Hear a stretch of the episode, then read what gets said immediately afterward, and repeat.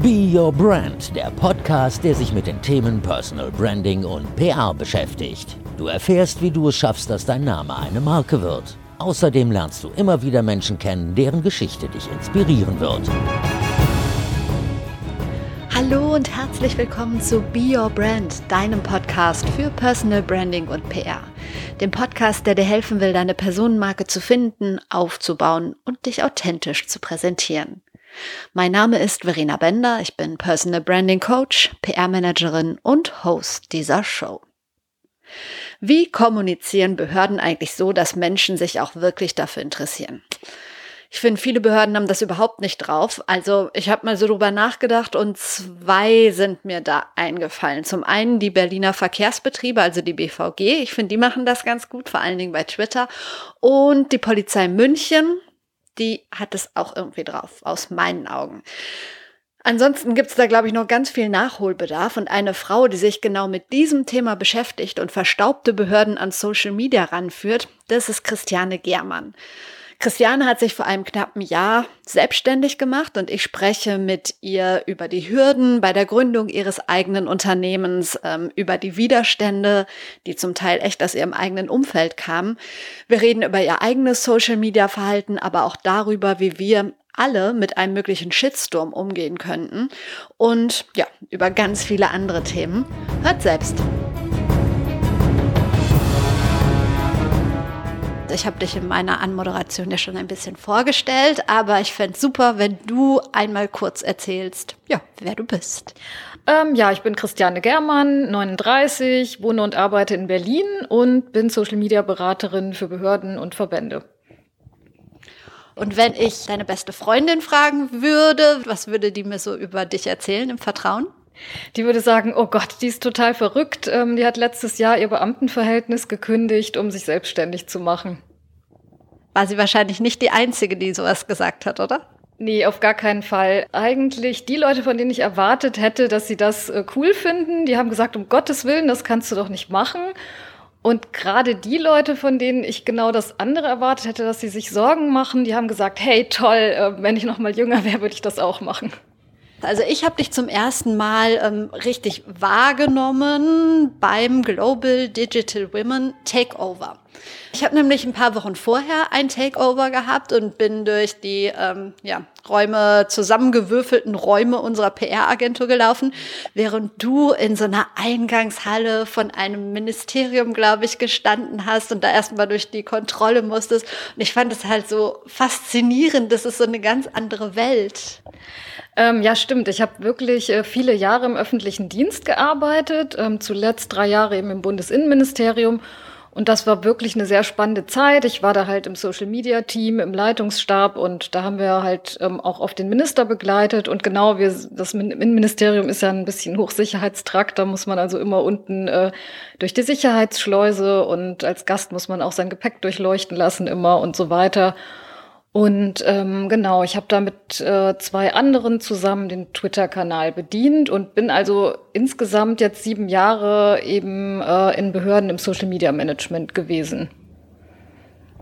Wie frei ist man da in der Kommunikation? Ich erinnere mich an eine Situation, war auch in deinem Takeover.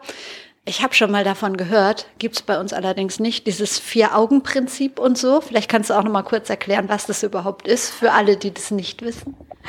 Ähm, ein Vier-Augen-Prinzip ist gar nicht so dumm. Also wie frei man ist, im Ministerium zu kommunizieren, kommt total drauf an. Das kommt eben wie überall sonst auch aufs Vertrauen der Vorgesetzten an. Ähm, und das muss man eben, wenn man sich überlegt, äh, wir machen einen Social-Media-Kanal, eben vorher überlegen, wie viel dürfen die Social-Media-Verantwortlichen selber posten, wo, wo müssen sie jemanden fragen.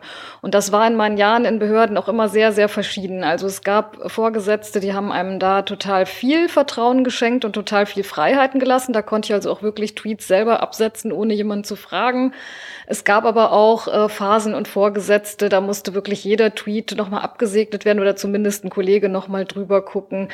Was aber wegen Tippfehlern jetzt gar nicht so schlecht ist, ist was, das einzige, was schlecht ist, ist eben, wenn das jemand sein muss, der aber immer nicht erreichbar ist und dann natürlich die Tweets lange liegen bleiben. Das hemmt dann halt total. Und ich ähm, versuche in meiner jetzigen Tätigkeit äh, den Vorgesetzten in Behörden immer zu sagen, schenkt eurem Social Media Team Vertrauen, gebt denen ganz viel Beinfreiheit, damit die selber posten können, damit das eben nicht so ein langweiliges Behördensprech ist, was zehn Leute abgesegnet haben. Was machst du? Ich unterstütze gemeinsam mit meiner Kollegin Linda, wir haben zusammen die sogenannte Amt 2.0 Akademie gegründet und wir unterstützen eben Behörden dabei, ähm, in sozialen Netzwerken sinnvoll und erfolgreich zu kommunizieren. Und das äh, ist gar nicht so einfach. Also es gibt viele Behörden, ja, es gibt viele gute Beispiele, aber es gibt eben auch ganz viele schlechte Beispiele von Behörden, die Social Media als zweite Website betrachten und da das Händeschüttelfoto von ihrem Behördenleiter online stellen und erwarten, dass sie dann dafür ganz viele Likes kriegen. Also machst du so etwas ähnliches wie Personal Branding Coach, aber nicht für, für Personen, sondern für Behörden? Könnte man so sagen, wobei ich tatsächlich ein Riesenfan von dem Konzept äh, Corporate Influencer übertragen auf Behörden bin. Ich bin der Meinung, dass auch Leute, ganz normale Leute aus Behörden, die was zu sagen haben und die zum Beispiel auch bloggen oder sich in sozialen Netzwerken zeigen wollen, auch dafür unbedingt die Unterstützung von ihren Vorgesetzten haben sollten. Denn äh, auch in Behörden passieren spannende Sachen, spannende Geschichten und das ist viel zu wenig sichtbar. Und ich habe selber persönlich die Erfahrung gemacht und höre es auch von ganz vielen anderen, die in Behörden arbeiten und die sich auch gerne etwas mehr zeigen würden in sozialen Netzwerken, dass sie da immer sofort von Vorgesetzten ganz misstrauisch beäugt werden, die das überhaupt nicht gerne sehen und die dann auch sagen, ja, das ist hier nicht so gerne gesehen, ohne dass sie das wirklich begründen können oder ohne dass es dafür ähm, irgendwelche Vorschriften gibt. Und ich versuche eben auch dazu zu ermutigen, dass man authentische Leute voranlässt, die sich dann zeigen dürfen und was sagen dürfen. Also bist du dann so eine Art Vermittler auch? Verbringst du da eine bestimmte Zeit in so einer Behörde oder wie machst du das? Wir sind auf jeden Fall Vermittler. Also ähm, es ist verschieden. Wir gehen tatsächlich sehr oft ein bis zwei Tage in die Behörde und machen so eine Mischung aus Schulung und Beratung. Das heißt, wir ähm, erzählen ganz viel und bringen auch bestimmte Schulungsmodule bei, zum Beispiel welche Plattformen gibt es, wie verwendet man die oder wie schafft man es als Behörde nicht langweilig zu posten, sondern auch mal lustig zu posten. Und wir üben auch mit denen, aber es ist immer eine kombinierte Beratung dabei. Das heißt, wir lernen auch die Behörde kennen, die Stadt, zu der die Behörde zum Beispiel gehört und geben da ganz maßgeschneiderte Tipps. Was könnt ihr denn mit euren speziellen Voraussetzungen? Welche Zielgruppen passen denn für das, was ihr erreichen wollt? Welche Plattformen passen?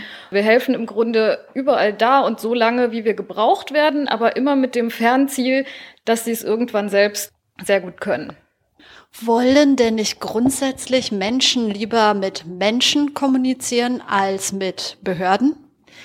Es gibt Behörden, die tatsächlich es schaffen, total menschlich zu wirken. Wenn man sich jetzt äh, zum Beispiel die Facebook-Seite der Bundesregierung anguckt. Bundesregierung klingt jetzt nicht so wahnsinnig menschlich, aber ähm, die schaffen es halt so nett, mit den äh, Leuten zu plaudern, die da Kommentare schreiben, dass man sich so richtig das Team vorstellen kann, was dahinter sitzt, auch wenn die keine Namenskürzel haben. Ich finde schon, dass man auch als Behörde, selbst wenn die Personen ähm, sich nicht zeigen, authentisch sein kann. Aber besonders schön ist es natürlich, wenn einzelne Personen auftreten. Bei der Polizei Frankfurt gibt es zum Beispiel einen Polizisten, der zeigt sich immer selbst und der ist mittlerweile schon selbst so ein bisschen Social Media Star. Und solche äh, Gesichter sind natürlich sehr, sehr gut für die Behörden. Gehen wir noch mal einen Schritt zurück, auch zu deiner Einleitung. Ähm, du hast dich selbstständig gemacht. Du warst äh, in einem guten Arbeitsverhältnis, hattest, glaube ich, einen guten festen Job. Wie war das für dich, dieser Schritt in die Selbstständigkeit? Also ich habe schon ein bisschen drunter gelitten, dass eben so viele aus meinem Bekanntenkreis gesagt haben, das kannst du doch nicht machen, weil ich war davon felsenfest überzeugt. Ich bin davon immer noch felsenfest überzeugt. Ich wollte das unbedingt. Ähm, ich wollte mich selbstständig machen und ich bereue das auch überhaupt nicht. Und ähm, deswegen war eigentlich das einzige Problem tatsächlich so ein bisschen der Gegenwind. Aber ähm, ansonsten ist alles ähm, wirklich sehr äh, problemlos verlaufen. Wir haben das sehr, sehr schlank gegründet, ohne einen Kredit aufzunehmen, mit einfachen Mitteln. Also mit einem Laptop kann man ja schon loslegen.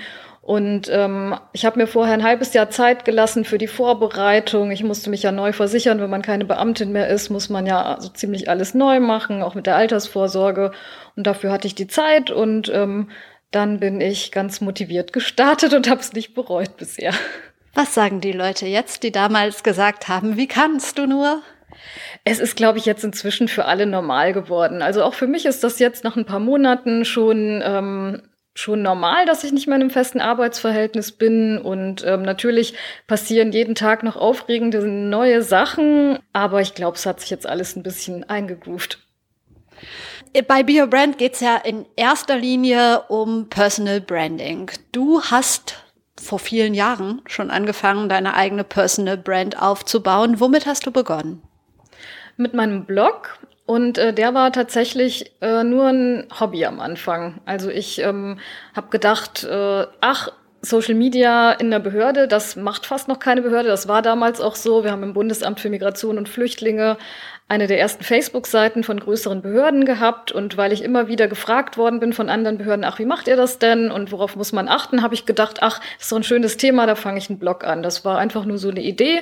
Und dann habe ich da immer mehr Artikel veröffentlicht. Und mit den Jahren ist das ähm, immer größer geworden. Vor allem, als ich dann eben die Anfrage bekommen habe, ob ich auch Schulungen geben kann. Und als ich das dann angefangen habe und gemerkt habe, wie viel Spaß mir das macht, also wirklich Leuten vor Ort das beizubringen, da erwuchs dann mein Ehrgeiz, daraus mehr zu machen. Und dann habe ich das, ich den Blog und die Schulungen circa zwei, drei Jahre neben ähm, meinem Job laufen lassen und habe irgendwann beschlossen, das möchte ich jetzt wirklich, ja, wirklich ganz machen in Vollzeit. So ist es ja bei vielen oder bei den meisten, die ähm, fangen nebenbei sowas an und dann entwickelt sich was draus. Finde ich super.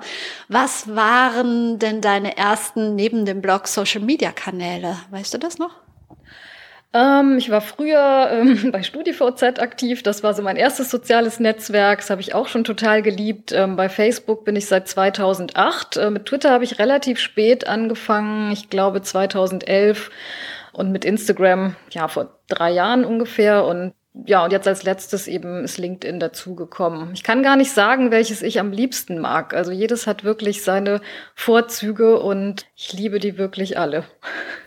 2011 für Twitter finde ich, finde ich überhaupt nicht spät. Ich weiß nicht, ich glaube, ich mache das vier Jahre oder so, also auch noch nicht so lange. Ähm, du hast gesagt, du kannst dich nicht entscheiden, äh, welches dein Lieblingsnetzwerk ist. Ähm, Gibt es denn eins, wo du mehr machst und wo du ein bisschen weniger machst? Das hängt wirklich so von der Tagesform ab. Also ähm, ja, das kann man eigentlich so gar nicht sagen. Das, das äh, lasse ich so vom Gefühl her rauskommen, wie es gerade kommt. Ähm, also bei LinkedIn mache ich vielleicht noch am wenigsten, aber ich würde sagen, Facebook, Twitter und Instagram mache ich ungefähr zu gleichen Teilen.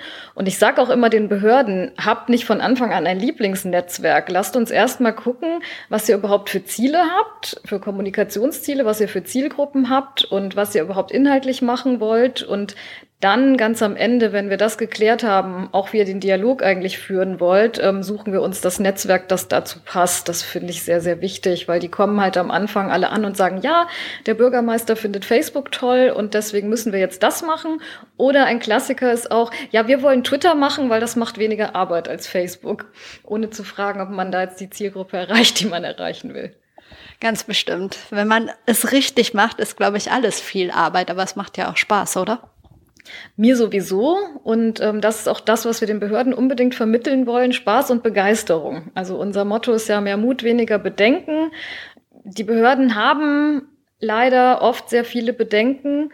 Ähm, fängt an beim Datenschutz bis hin zu, wir haben kein Personal dafür, ähm, bis hin zu der Vorgesetzte unterstützt uns nicht. Und wir versuchen diese Punkte, die, die natürlich ähm, überhaupt nicht zu leugnen sind, dass wir einfach besprechen, wie wir denen beikommen können also ich sage dann tatsächlich auch dem Vorgesetzten ganz klar, Sie müssen eine Stelle schaffen. Sie können nicht einfach sagen, ihr sollt das jetzt nebenbei machen.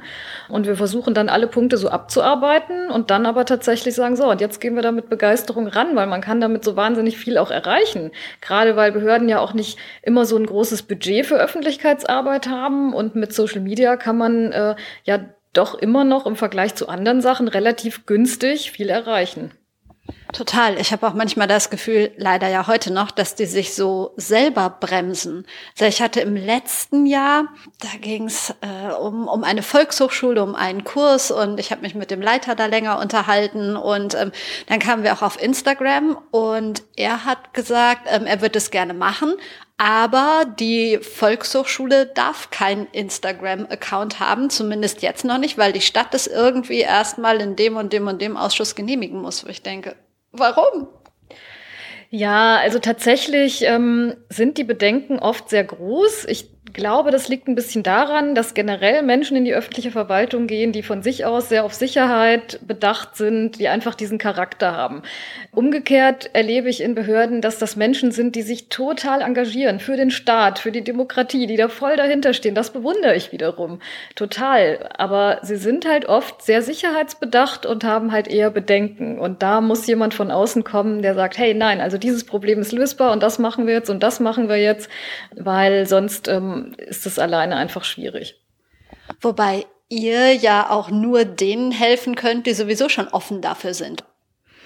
Das kann man so nicht sagen. Also oft werden wir tatsächlich von einer Person dann angefragt, die zum Beispiel im Team Presse- und Öffentlichkeitsarbeit ist und sagt, okay, da muss jetzt mal jemand von außen kommen und muss meinen ganzen anderen Kollegen und meinem Vorgesetzten das mal vorstellen. Deswegen setzen wir auch auf Inhouse-Schulungen. Also wir könnten ja auch sagen, wir bieten so Schulungen an, wir mieten einen Raum und jeder, der interessiert ist, kann vorbeikommen. Aber unser Ansatz ist ja, wir gehen in die Behörde und wollen das ganze Team haben. Und wir sagen auch immer, wenn möglich, soll wirklich der Behördenleiter oder der Vorgesetzte wenigstens mal zwei Stunden dazukommen, genau um diese, um die Leute zu finden, die nicht überzeugt sind, die man halt noch überzeugen muss. Ich war neulich zwei Tage in einer mittelgroßen Stadt und ähm, da war dann eine ganze Gruppe von, ich glaube, 20 Leuten und da war auch äh, jemand aus dem Personalrat dabei und ähm, diese Frau war total nicht davon überzeugt am ersten Tag und hat, nein, also das und das geht alles gar nicht und wenn, so, bevor wir dafür Personal abstellen, brauchen wir da und da und da Personal und das geht alles gar nicht und ähm, am zweiten Tag, am Ende des zweiten Tages war sie überzeugt, ja, okay, das ist wirklich total sinnvoll und da müssen wir jetzt gucken, was wir, was wir da machen können und ähm, ja, also das ist, glaube ich, wirklich unser Job, ähm, so ein bisschen Überzeugungsarbeit vor Ort zu leisten. Aber ähm, das ist natürlich klar. Ist immer die Frage, was passiert dann, wenn wir wieder weg sind. Aber das ist das, was wir wirklich versuchen. Wow, aber dann so eine Person davon zu überzeugen, finde ich schon krass. Hast du irgendwie drei Argumente, so drei Hauptargumente, warum Behörden sich im Bereich Social Media äh, wagen sollten? Also ein ganz wichtiges Argument, ähm, sagt auch meine Kollegin Linda immer, ist, dass das zur Demokratie dazugehört. Also die Behörden sind ein Teil des Staates und momentan ist das Vertrauen zwischen Bürger, Staat und Politik und Behörden nicht so ideal. Das, das sinkt und ähm, es ist wichtig, dass Behörden ihr Handeln erklären, dass sie für den Bürger da sind, der sie auch bezahlt, der Fragen stellt, dass sie diese Fragen beantworten und dass sie auch Dinge, die für sie selbst selbstverständlich sind, dem Bürger auf Augenhöhe immer wieder nochmal erklärt. Das ist eben einfach ähm, in der heutigen Zeit wichtig, weil wenn man es nicht macht, machen es andere halt so wie sie das Denken. Und dann ist, glaube ich, ein wichtiges Argument, dass man selber total viel davon hat. Also gerade in der Krisenkommunikation sieht man das äh, bei Polizeien, Feuerwehren, aber auch bei Städten, wenn irgendwas passiert, sagen wir, es wird eine Bombe gefunden und die wird entschärft, dann kann über Social Media ganz schnell, können alle auf dem Laufenden gehalten werden, wie, es, wie weit ist das, wo muss jetzt evakuiert werden und so weiter. Und ähm, als drittes ähm, sehe ich halt tatsächlich dieses Kostenargument. Also selbst wenn man sagt, äh, die organischen Reichweiten sinken und selbst wenn man sagt, man muss vielleicht bei Facebook oder bei Twitter auch mal bezahlte äh, Posts schalten, ist das halt immer noch sehr, sehr günstig im Vergleich zu, wenn man jetzt ähm, Printanzeigen schalten würde. Du gehst, klar, in deinem Job da total strategisch vor. Wenn du ähm, deine Social-Media-Kanäle bedienst, ähm, hast du eine bestimmte Strategie? Ich bin aus einem Grund froh auch, dass ich nicht mehr in einem festen Arbeitsverhältnis zum Staat bin oder nicht mehr im Beamtenverhältnis, denn ich habe jetzt die Möglichkeit, ähm, Behörden auch mal zu loben und zu kritisieren. Darunter habe ich immer ein bisschen gelitten. Als ich selbst noch Beamtin war, war es mir natürlich nicht möglich zu sagen, oh, da hat jetzt eine Stadt eine Stelle ausgeschrieben und ich finde, die Bezahlung ist schlecht, das kritisiere ich oder, oder ähnliches. Und äh, dass ich diese Freiheit jetzt habe, ähm, das genieße ich sehr und äh, da zeige ich auch Haltung. Ich glaube, das muss auch sein und, und sage halt schon, was ich öffentlich, was ich gut finde und was ich schlecht finde und wo ich jetzt sage, das ist Mist. Oder zum Beispiel heute ähm, habe ich ja einen Gastartikel geschrieben, wo ich eben gesagt habe, äh, meiner Meinung nach hat Robert Habeck das mit der Digitalisierung nicht verstanden, ähm, weil er eben sagt, Facebook und Twitter alles blöd. Und ähm, diese Möglichkeit zu haben, jetzt eben auch mal wirklich die eigene Meinung noch deutlicher zu sagen als vorher, dass äh, das habe ich jetzt, konnte, kann ich jetzt eben seit einem halben Jahr machen und das ist jetzt eben im Grunde ein Teil meiner Strategie, die aber auch passt, weil ich das einfach so meine und das eben auch so sagen will. Gibst du auch Einblicke in dein Privatleben oder ist es rein beruflich, was du machst? Ich gebe schon auch ähm, Einblicke in meinen Alltag, also gerade in den Instagram Stories. Ähm, da sieht man zum Beispiel meine Wohnung oder wenn ich Sport mache. Es ist aber trotzdem natürlich nur ein kleiner Ausschnitt meines äh, Privatlebens. Also wenn man es zusammenzählen würde, wären das vielleicht fünf Minuten. Und manchmal sieht es dann eben vielleicht ähm, nach viel Privatleben aus, ist es aber in Wirklichkeit nicht. Also es ist ein Teil meiner Persönlichkeit, aber private Sachen bleiben auch privat. Und ähm, wenn dann Freunde zum Beispiel sagen, ach, du hattest ja einen super Tag und das habe ich in der Instagram Story gesehen und der Tag war vielleicht scheiße, dann sage ich immer, ja, ihr solltet bitte nicht unbedingt eins zu eins glauben, was in der Instagram-Story ist, sondern, äh, sondern solltet mich lieber fragen. Also ich glaube, das ersetzt immer noch nicht äh, das persönliche Gespräch, aber ähm, man sieht natürlich schon einiges aus meinem Alltag und das finde ich auch äh, bei anderen immer besonders spannend. Also ich möchte auch immer sehen, wie sind die denn wirklich? Und ich glaube, wenn äh, ich rede natürlich auch viel in den Stories und so. Ich glaube, man kann mich schon als Person ein bisschen kennenlernen, aber Privates bleibt privat. Ja. Es gibt ja viele, die ja Angst haben, überhaupt rauszugehen und sich zu zeigen aus Angst ähm, vor Kritik, aus Angst, ja, dass es, dass es nicht gut ankommt. Ähm, was rätst du so jemandem? Üben. Also ich kann mich noch an Zeiten erinnern, äh, bei meinen ersten Schulungen, wo, mir, wo ich vor einem Raum von 20 Leuten stand und mir quasi schlecht wurde. Also bei den ersten paar Schulungen wurde mir übel, bevor ich die ersten paar Worte gesagt habe. Und als ich das erst die ersten zwei, drei Mal den Vortrag gehalten habe, war es wieder dasselbe. Und jetzt äh, ist es total unproblematisch. Und ähm, ich glaube, man, man muss schon auf eine gewisse Weise gern machen. Ähm, aber üben hilft auf jeden Fall. Also einfach ausprobieren und selbst wenn es die ersten 50 Male, wenn man denkt, oh nee, eigentlich will ich nicht und eigentlich liegt mir das nicht. Es ist halt äh, fürs Personal Branding total wichtig, solche Dinge zu machen. Also sich mal in eine Podiumsdiskussion zu setzen oder eben tatsächlich auch mal so einen Vortrag zu halten. Da kommt man nicht drum rum, wenn man, wenn man wirklich mit seinem Business erfolgreich sein will, wenn man auch gehört werden will mit seinem Thema, da führt kein Weg dran vorbei und deswegen ähm, ja wirklich einfach ausprobieren und üben. Und ich glaube, man denkt öfter, oh, das und das war jetzt total schlecht. Und wenn dann andere aber sagen, hey, das war super, dann merkt man ja, okay, so sch schlecht war es ja dann doch nicht. Du hattest als Beamtin ja dann so einen strukturierten Tag, also zu einer bestimmten Zeit angefangen und so weiter und so weiter. So stelle ich mir das jetzt einfach mal vor. Wenn man dann selbstständig ist, ist es ja anders. Äh, hast du da eine Weile für gebraucht, so eine Struktur zu entwickeln oder hast du vielleicht gar keine? Wie gestaltest du so deinen Tag?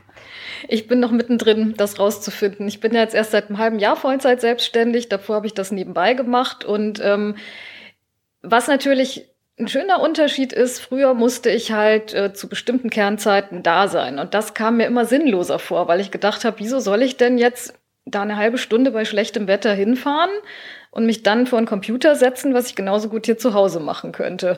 Und das fand ich immer ähm, komplett äh, sinnlos. Deswegen war das für mich jetzt eine der schönsten Neuerungen, dass ich einfach, wenn ich zu Hause arbeiten will, zu Hause arbeiten kann und wenn ich ähm, Trubel um mich rum brauche, ins Café gehe oder in Coworking Space. Und das habe ich mir immer gewünscht und das habe ich jetzt.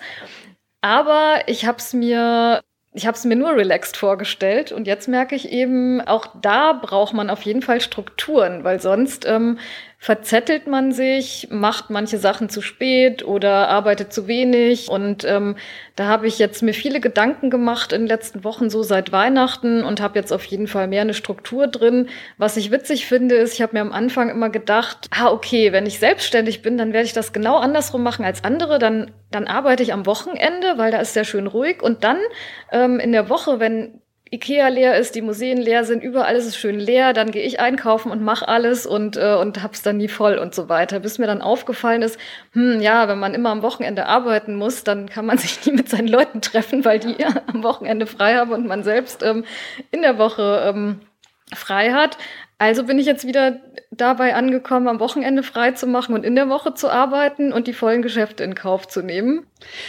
Ich finde, immer mehr Menschen haben ja auch so, ja, gewisse Rituale in ihrem Alltag. Hast du sowas auch? Ja, ich mache äh, jeden zweiten Tag Sport. Das ziehe ich also wirklich durch, seit ich selbstständig bin, weil äh, wenn man viel am Laptop sitzt, braucht man unbedingt Bewegung und man ist auch draußen. Ja, ich mache das auch mindestens jeden zweiten Tag, um einfach abzuschalten und rauszukommen mit den Gedanken. Ähm, Nochmal zum Thema Personal Branding. Fällt dir jemand ein, der für dich eine Personenmarke ist? Wenn ja, wer und warum? Ähm, ich habe mich eine Zeit lang sehr für Frau Hölle begeistert. Das ist eine Schriftartistin. Da wollte ich auch unbedingt Kalligrafie lernen. Und ich habe angefangen, ihr zu folgen, als sie noch ganz wenig Follower hatte. Und die hat immer mit Videos auf Instagram äh, wirklich diese Schriftdinger vorgezeichnet und hat auf, ja, auf lange Sicht eine ganz große Community aufgebaut, die das dann auch alle gelernt haben und die am Ende auch wirklich alle Stifte gekauft haben, die sie benutzt hat. Und äh, die hatte auch eine ganz ästhetische Art, das immer alles zu fotografieren. Ähm, ich habe es eine Weile ausprobiert, es hat mir dann doch nicht so viel Spaß gemacht und ich habe es wieder gelassen, aber die fand ich eine lange Zeit äh, cool und ich bewundere das, was sie äh, da aufgebaut hat, im Grunde auch rein über Instagram. Wo nimmst du deine Inspirationen her? Ähm, also für meine Arbeit auf jeden Fall aus den sozialen Netzwerken. Ich folge da auch ähm, einigen Blogs und einigen Experten, die ich halt gut finde und ähm, lasse mich natürlich auch ein bisschen von denen inspirieren und äh, bewundere dann auch, was die so erreicht haben oder was die so machen. Du hast eben gesagt, da komme ich natürlich gerne drauf zurück, du darfst äh, Behörden ähm, loben, hast du ja auch schon, aber du darfst auch kritisieren. Hast du ein, zwei Beispiele, wie man es Social Media mäßig nicht machen sollte?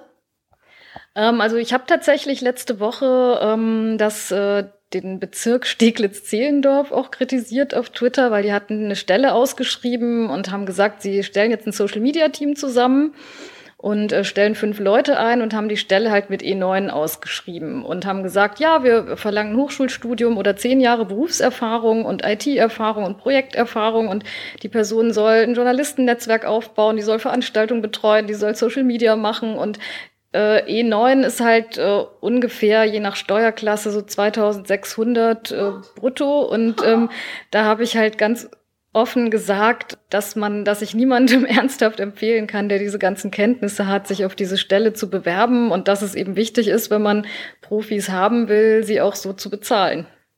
Du hast vorhin gesagt, bei deiner Gründung gab es ähm, schon Leute auch im engeren Umfeld, die gesagt haben, hm, warum macht sie das und so. Ähm, trotzdem ist das Umfeld ja total wichtig eigentlich, sagt man zumindest. Ähm, hattest du trotzdem welche, die dich auch supportet haben oder hast du das so von dir ganz alleine gestemmt?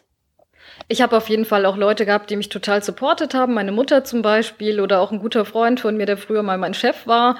Äh, die haben mich da also auf jeden Fall sehr ermutigt. Und ähm, ich muss sagen, dass einige ähm, auch in meinem Umfeld sagen, äh, dass das wird nicht klappen, ähm, ist natürlich auch ein zusätzlicher Ansporn für mich, äh, es jetzt doch zu schaffen. Und ähm, ich habe auch, seit ich hier in Berlin wohne, ich wohne seit drei Jahren in Berlin, ähm, habe ich eben viele Leute kennengelernt, die auch selbstständig sind. Und im Grunde war das für mich auch erst die Inspiration oder der letzte Kick, das auch zu machen, weil die nämlich auch gesagt haben, ach, das ist alles nicht so dramatisch, wie es sich anhört und irgendwo kommt immer ein Auftrag her und das läuft dann irgendwann immer besser und äh, das hat mich letztendlich, also die Leute haben mich letztendlich dazu eigentlich auch ermutigt. Und die hast du übers Netz kennengelernt oder auch äh, so in privaten Treffen oder braucht man keine persönlichen Treffen mehr in Zeiten von Social Media? Was denkst du? Das ist die perfekte Ergänzung beides. Also ich habe viele über soziale Netzwerke kennengelernt, aber oft ist das dann wie bei uns jetzt gerade, so ein, man, man lernt sich erstmal über soziale Netzwerke kennen und, äh, und trifft sich dann eben auch real. Also ich glaube, ähm, dass sich das immer ergänzen muss. Das eine ist nicht besser als das andere und umgekehrt. Machen wir noch mal einen kleinen Sprung. Was, wenn es eine Krise gibt, wenn ein Shitstorm kommt. Ähm, hast du ein Beispiel, wie man reagieren sollte? Hast du vielleicht eine Situation irgendwie, die du selber mal erlebt hast oder ein Kunde oder was auch immer? Und was rätst du in so einer Situation? Das Allerwichtigste ist erstmal zu unterscheiden, ist das jetzt eine richtige Krise? Ist da wirklich im realen Leben was passiert? Oder regt sich da jetzt nur jemand auf und es ist eigentlich gar nicht so schlimm? Das ist der allererste Schritt. Wenn man zu dem Schluss kommt, ja, da haben wir wirklich zum Beispiel einen Fehler gemacht oder da ist da ist was passiert. Da ist zum Beispiel irgend, irgendwas umgekippt und da ist jemand verletzt worden oder, oder so. Dann äh, muss man natürlich ganz anders reagieren, als wenn es so einen künstlichen Entrüstungssturm gibt. Also klar, wenn ein Unfall passiert, ist ja ganz klar, dann muss man reagieren. Als ich damals im Bundesamt für Migration und Flüchtlinge gearbeitet habe, ist uns mal ein Shitstorm passiert und zwar ähm, das war noch vor der Flüchtlingskrise, da gab es das ganze Problem mit Hate Speech auch noch nicht so. Damals hat ein eigener Mitarbeiter einen äh, sehr rassistischen Kommentar auf unserer eigenen Facebook-Seite hinterlassen. Und wir haben diesen Kommentar zwar gesehen, aber wir haben nicht gemerkt, dass das ein eigener Mitarbeiter von uns war, weil wir hatten da auch schon 2000 Mitarbeiter an verschiedenen Standorten. Aber die Community hat das gemerkt. Die hat es auf seiner Seite gesehen und hat dann gesagt, ach, ähm, ist ja ein eigener Mitarbeiter von euch. Und dann haben, hat die Community angefangen, ähm, dass ein paar gesagt haben, ach, sehr schön, endlich sagt mal jemand die Wahrheit und, äh, und die anderen gesagt haben, das geht ja gar nicht, ihr müsst den sofort entlassen und ähm, das ging dann das ganze Wochenende, hat sich das aufgebauscht und die Presse hat das auch aufgegriffen und es war ähm, also so, dass das kein fester Mitarbeiter war, sondern der war von einer anderen Behörde abgeordnet sozusagen ausgeliehen. Und es brauchte halt ein paar Tage, bis die Personalabteilung da eingeschaltet war. Und letzten Endes hat das Amt also gesagt, ähm, wir trennen uns von diesem Mitarbeiter. Und das haben wir dann eben auch kommuniziert. Und dann war der Shitstorm auch vorbei. Und ähm, ich glaube, man muss halt unterscheiden, besteht jetzt wirklich Handlungsbedarf? Und dann muss man halt transparent und offen und auch ehrlich kommunizieren, ja, wir haben das Problem erkannt und das und das tun wir jetzt. Aber wenn sich irgendjemand künstlich aufregt, dann muss, dann muss man wiederum auch das Sitzfleisch haben, zu sagen, okay, das sitzen wir jetzt mal aus zwei Tage oder wir regieren da vielleicht auch mit Humor und äh, in zwei Tagen wird eine andere Sau durchs Dorf getrieben. Diese, diese Gefahr, dass sich irgendwas aus dem Nichts wenn, wenn gar nichts passiert ist, aufbauscht, die ist nicht so groß, wie alle immer denken.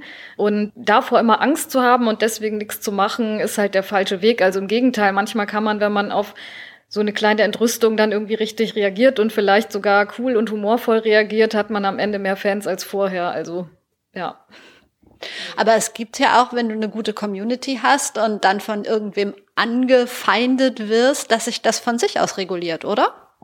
Genau. Also das Beispiel gab es ja mal bei, bei Vapiano, da hat jemand, hatte jemand so eine Raupe im Salat und hat davon ein Video gemacht und hat es auf deren Seite gepostet und dann haben sich ganz viele eingeschaltet und haben gesagt, lasst Vapiano in Ruhe, die sind toll und bei denen ist halt alles frisch und, und das war, hat sich von selber erledigt, obwohl Vapiano selber irgendwie nicht geschaltet hat und erst nach drei Tagen geantwortet hat. Kannst du vielleicht einen Politiker nennen, der deiner Meinung nach richtig gut kommuniziert? Ähm, ich bin äh, seit einiger Zeit in der FDP und ähm, neu, relativ neu noch. Und ähm, da gibt's eigentlich sehr, sehr viele, die richtig gut kommunizieren. Also wenn ich jetzt drei Beispiele nennen soll, würde ich sagen Johannes Vogel, der Bundestagsabgeordnete, Marin Jasper Winter, eine Abgeordnete hier in Berlin aus dem Abgeordnetenhaus, die auch in einem Coworking Space übrigens ähm, arbeitet und äh, auf jeden Fall auch Christian Lindner, der ja durch Social Media wirklich sozusagen wirklich sehr stark geholfen hat, wieder in den Bundestag zu kommen. Ähm, also die drei könnte ich da auf jeden Fall hervorheben also gibt es ja verschiedene Meinungen, aber ich fand's super, weil das einfach anders und jünger gemacht hat. Absolut, absolut. Also ich nehme ihn auch tatsächlich oft als Best Practice Beispiel in den Behördenschulungen weil er ja auch wirklich ähm, so immer so nebenbei, also er sitzt auf der Treppe im Bundestag oder er sitzt im Auto und erzählt was. Ich sag halt äh, auch den Bürgermeistern immer, das, das könnt ihr auch, das müsst ihr auch machen. Ich frage mich immer, warum es nicht mehr genau so machen, weil das eigentlich einfach in dem Sinn ist, man braucht kein Geld dafür, man braucht einfach nur ein iPhone, das man sich vor die Nase hält und ich versuche denen zu zeigen, traut euch das, macht das, weil das ist authentisch. Aber ist es nicht vielleicht auch ein bisschen Typsache? Ein bisschen vielleicht, aber äh, so ein Bürgermeister ist ja in der Regel auch jemand, der öfter in der Öffentlichkeit steht und ich erwarte das von so jemandem, dass er das kann, dass er sich traut und dass er das macht in der heutigen Zeit. Jetzt kommen meine drei Abschlussfragen, die ich immer habe. Ich frage nämlich jeden meiner Gäste, ob er mir zwei Leute für diesen Podcast empfehlen kann. Zwei Menschen, die schön was zum Thema Personal Branding erzählen können. Auf jeden Fall. Katharina Bruns und Sophie Pester, das sind auch zwei Unternehmerinnen hier aus Berlin, die haben mehrere Unternehmen, komplett ohne Festangestellte und die ähm, vertreten so das Thema Entrepreneurship, also wie man tatsächlich auch mit einer guten Idee relativ schlank gründen kann. Die haben auch äh, ein ganz tolles Buch geschrieben, ähm, was mich sehr inspiriert hat. Das heißt äh, Frei sein statt frei haben. Ja, und die ähm, beraten mittlerweile auch Gründer und Selbstständige und ähm, die hätten, glaube ich, sehr, sehr viel auch zu erzählen. Und ähm, die äußern sich auch immer sehr, sehr deutlich und sehr direkt auf Twitter ähm, zu dem Thema, wenn wieder, wenn wieder irgendein Mist über, über selbstständig machen und über Startups geschrieben wird und, äh, und wenn deutsche Bedenkenträger da wieder versuchen, in Artikeln zu, äh, zu schreiben, warum Homeoffice doch eigentlich ganz, ganz schlecht ist und so weiter, dann kommt immer sofort äh, ein knackiges Statement und das finde ich ziemlich cool und die würden sicherlich auch ganz gut in den Podcast passen. Wer ist dein persönliches Role Model und warum? Das ist zurzeit Dorothee Bär. Die finde ich also wirklich sehr, sehr cool. Nicht nur, weil sie mit Social Media äh, natürlich gut umgehen kann. Das inspiriert mich natürlich auch. Aber weil sie bei jeder Rede und überall, wo ich sie sehe, was hier in Berlin ziemlich häufig ist, ähm, auch immer wieder anprangert. In Deutschland gibt es zu viele Bedenkenträger. Man muss einfach mal was wagen. Und jetzt hört einfach mal auf mit diesen ganzen Bedenken. Und wenn sie das dann auch noch in ihrem fränkischen Dialekt sagt, ich finde das immer super und äh, ja, die bewundere ich wirklich sehr. Und meine letzte Frage, das beste Buch, das du jemals gelesen hast?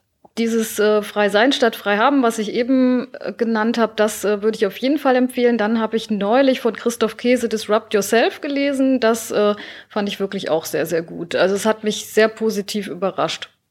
Das war's. Vielen Dank für deine Zeit. Ja, danke, dass ich dabei sein durfte.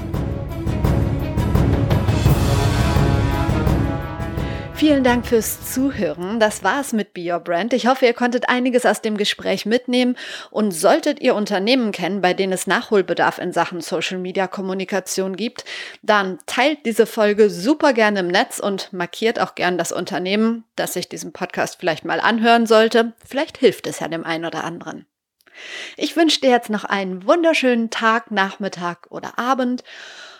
Lasst uns gerne vernetzen. Du findest mich überall im Internet unter @prleben oder unter Verena Bender. Schreib mir gerne eine Nachricht, wenn du Fragen hast. Ansonsten hören wir uns wieder donnerstags. Bis dahin, trau dich rauszugehen. Ich glaube an dich.